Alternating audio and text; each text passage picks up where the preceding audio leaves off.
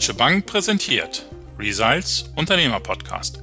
Mein Name ist Boris Karkowski und ich spreche mit Unternehmern über die Themen, die den Mittelstand umtreiben.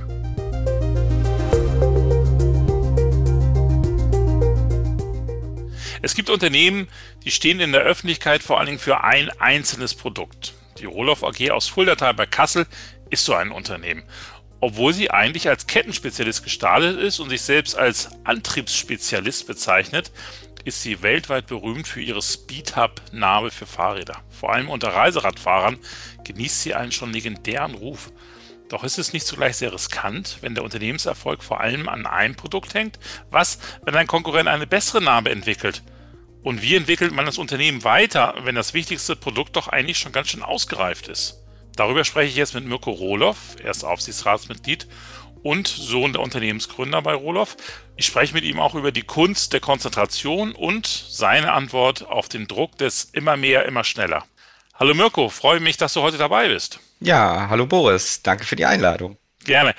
Mirko, eigentlich bist du euch der Trend, den wir momentan im Markt sehen, ja vollkommen in die Hände spielen. Fahrräder boom und es wird auch immer mehr Geld für Fahrräder ausgegeben. Außerdem habt ihr einen hervorragenden Ruf in der Branche.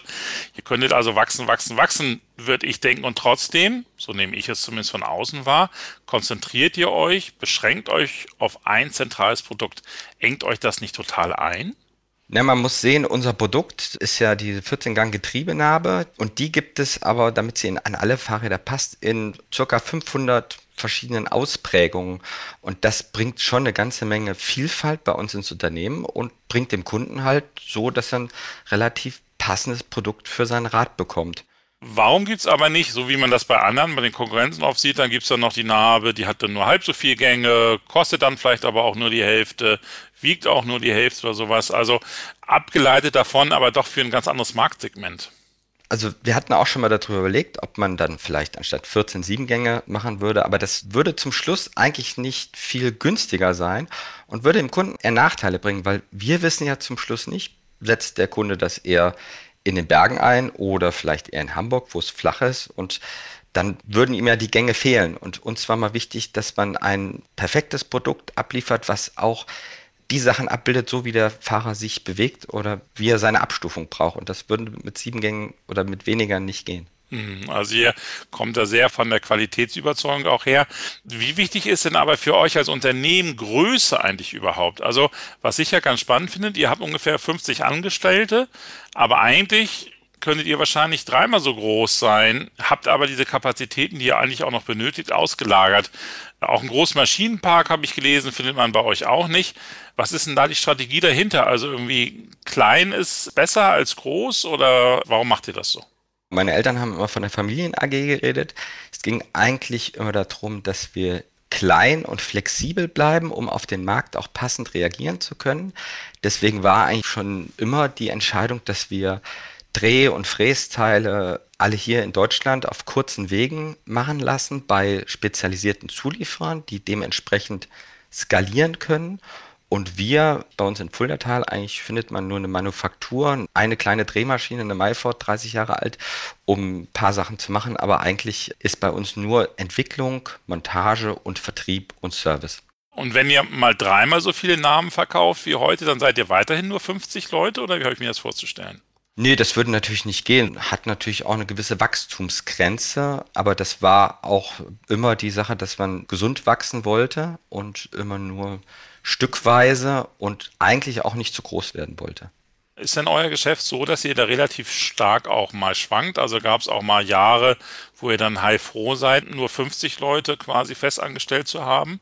Seit wir die Narbe machen, ging es bei uns eigentlich immer nur bergauf. Wir hatten vorher, wo wir die Fahrradkette gemacht haben, da war es natürlich schwieriger damals die Zeiten. Da waren auch noch Kredite, die zurückgezahlt werden mussten. Und seit wir eigentlich die Narbe machen und damit erfolgreich sind, ging es eigentlich nie zurück. Das ist natürlich eine tolle Entwicklung. Respekt, aber trotzdem kann ich mir vorstellen, ist da seit 22 Jahren auch ein bisschen die Sorge im Hinterkopf, was, wenn dann nicht doch ein Wettbewerber plötzlich auftaucht, der das überlegene Produkt hat, der einen ganz neuen Wurf hat, noch besser, vielleicht noch günstiger. Wie geht man damit um? Und kann man das überhaupt verhindern als Mittelständler? Genau, dieses Risiko hat man natürlich immer und ich glaube, das Wichtigste ist, wenn man erfolgreich ist, dass man sich jeden Tag wieder diesen Erfolg auch in Frage stellt und sagt, okay, passt das alles so oder was müssen wir morgen noch ändern, damit es uns übermorgen noch gibt? Und das fängt an im Unternehmen, dass man vielleicht versucht, schlanke Strukturen zu schaffen, damit man halt auch mit den Kosten gut umgehen kann im Unternehmen und gleichzeitig, dass man ein gesundes Wachstum hat. Und das sind natürlich gerade so Herausforderungen in dem, wo wir so Spitzen haben, wo das jetzt nach oben geht, wo man dann sich schon überlegen muss, okay, gehe ich das mit oder wie gehe ich das mit? Ist das für uns persönlich gesund? Also so, dass man sich damit auch wohlfühlt abends. Mhm. Im Technologiebereich sehen wir das ja häufiger, dass dann ein Platzhirsch da ist, der sieht, da kommt eine neue tolle Idee, ein Startup, ist super erfolgreich mit einer neuen Plattform, dann kaufen die die einfach und integrieren die bei sich im eigenen Unternehmen und stellen so sicher, also wenn das sich gut entwickelt, super profitiere ich von. Wenn nicht, muss ich aber eben auch keine Sorge haben, quasi groß. Äh, denn ich habe ja noch das Bestehende. Wäre sowas für euch denkbar? Also wenn da jetzt zum Beispiel ein kleiner Tüftler kommt, wie damals dein Vater und sagt, ich habe jetzt hier die Supernarbe, dass die dann einfach sagt, okay, das kann ich mir vorstellen, dass ich die in die Rohloff AG integriere? Schwierig, das jetzt so zu sagen, pauschal prinzipiell, glaube ich, war immer unsere Stärke, dass wir nach allen Seiten hin offen waren und ich glaube, deswegen sind wir auch so lange erfolgreich, weil wir immer detailverliebt waren, technikverliebt waren, immer das Optimum raus. Es ging also nie darum, im nächsten Jahr eine neue Farbe zu verkaufen, was man ja auch oft sieht, sondern bei uns ging es eigentlich immer um ein perfektes Produkt, was langlebig ist, wo die Leute lange Spaß haben, wo sie einen guten Service verkriegen, auch nach Jahren. Also wir reparieren ja auch Narben, die 20 Jahre alt sind.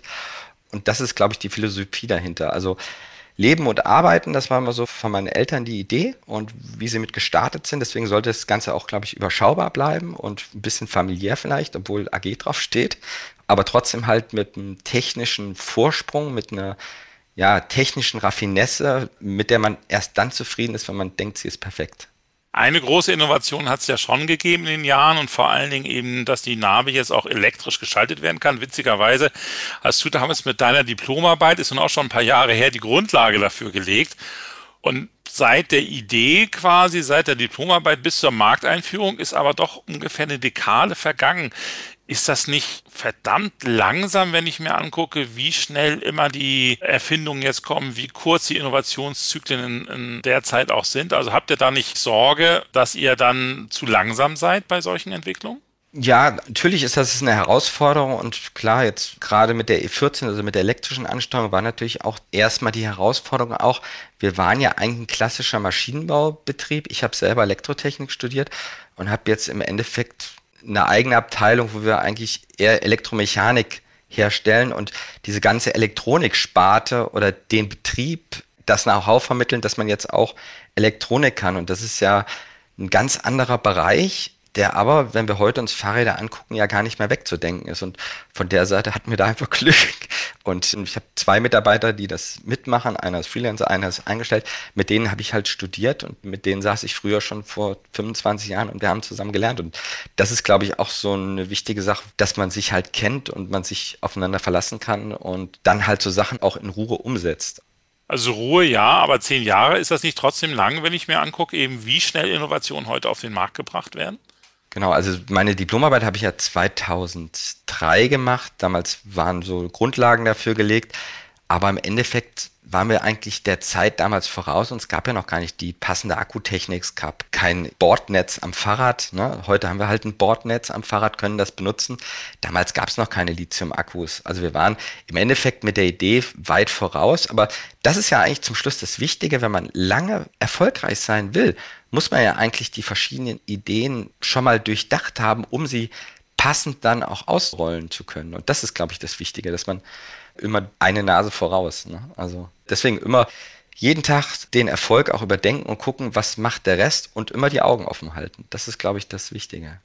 Aber würdest du sagen, da liegt tatsächlich auch ein Teil des Erfolgs eben in dieser gewissen Ruhe vielleicht auch? Also dass ihr euch nicht so hetzen lasst, dass ihr eben nicht nur guckt, was ist der nächste Trend, sondern vielleicht darüber hinaus. Kann man das als Unternehmen auch ein bisschen als Kultur pflegen? Wie seid ihr da unterwegs? Meine Eltern haben ja immer den Spruch gepflegt, leben und arbeiten. Also das versuchen wir schon. Klar, die Firma ist auch über die Jahre ein bisschen größer geworden. Aus den zehn sind heute 50 Leute geworden. Aber im Prinzip versuchen wir das schon und versuchen auch auf die Mitarbeiter einzugehen. Und wir haben auch einen Pool vor der Tür und wir haben jede Stunde gibt es fünf Minuten Pause in der Produktion, so dass da also auch versucht wird, einfach auch mehr Leben reinzubringen und einfach auch, ja, nicht so diesen Druck zu haben, dass wir morgen das nächste Produkt haben, sondern gute Produkte, und das sieht man an der Speed Hub, müssen einfach auch die Zeit haben zu reifen. Mhm. Also sagt ihr auch ganz bewusst mal, könnte man machen, aber machen wir jetzt nicht, weil wir davon ausgehen, das hält eh nur zwei, drei Jahre an. Ja, und zum Schluss brauchen wir auch Produkte, die ja langfristig am Markt funktionieren, weil wir mit unserer, ich sag mal, kleinen Entwicklungsabteilung oder mit unserem schlanken Unternehmen ja das sonst auch gar nicht bewältigen können. Ne? Mirko, Dankeschön. Ganz kurze Frage noch zum Schluss. Wenn eure Produkte so langlebig sind, dann könnt ihr sie aber eben auch nicht alle fünf Jahre neu verkaufen an einen Kunden. Also anders als das viele andere Geschäftsmodelle eben auch vorsehen, wo die Langlebigkeit nicht so lang ist. Habt ihr da mal überlegt, ob euch das nicht auch behindert? Wie denkst du darüber? Nee, bis jetzt war das eigentlich das, was wir wollten. Wir wollten immer langfristige Produkte, die eigentlich auch einen ökologischen Fußabdruck bauen, wo der Kunde mit einem perfekten Produkt jahrelang sicher um die Welt fahren kann. Und da haben wir eigentlich festgestellt, dass wir doch viele sehr dankbare Kunden haben, die sich vielleicht dann wirklich dann eine zweite oder dritte Narbe zulegen in einem Rad, weil sie von dem Produkt so begeistert und so überzeugt sind. Und bis jetzt sind wir ja eigentlich die letzten Jahre voll ausgelastet und auch für die nächsten Jahre. Also es geht jetzt nicht, dass die Zahlen weniger werden, sondern es ist eher so die Frage, wie schafft man das am Tag? Mhm. Mirko, Dankeschön, vielen, vielen Dank. Ganz spannendes Unternehmen, spannender Blick darauf, tatsächlich auch mal anders, als man das sonst oft hat, eben diesem immer schneller, immer mehr in immer kürzerer Zeit. Also ganz bewusster Kontrapunkt und dabei super erfolgreich. Also Respekt und weiterhin toi toi toi. Ja, vielen Dank. Gerne. Ja, liebe Zuhörerinnen und Zuhörer, schön, dass Sie wieder dabei waren. Ich hoffe, Ihnen hat es genauso viel Spaß gemacht wie mir wieder einmal. Und wenn Sie was Spannendes zu berichten haben, dann melden Sie sich. Vielleicht sprechen wir ja demnächst miteinander. Vielen Dank fürs Zuhören. Bis dann. Tschüss.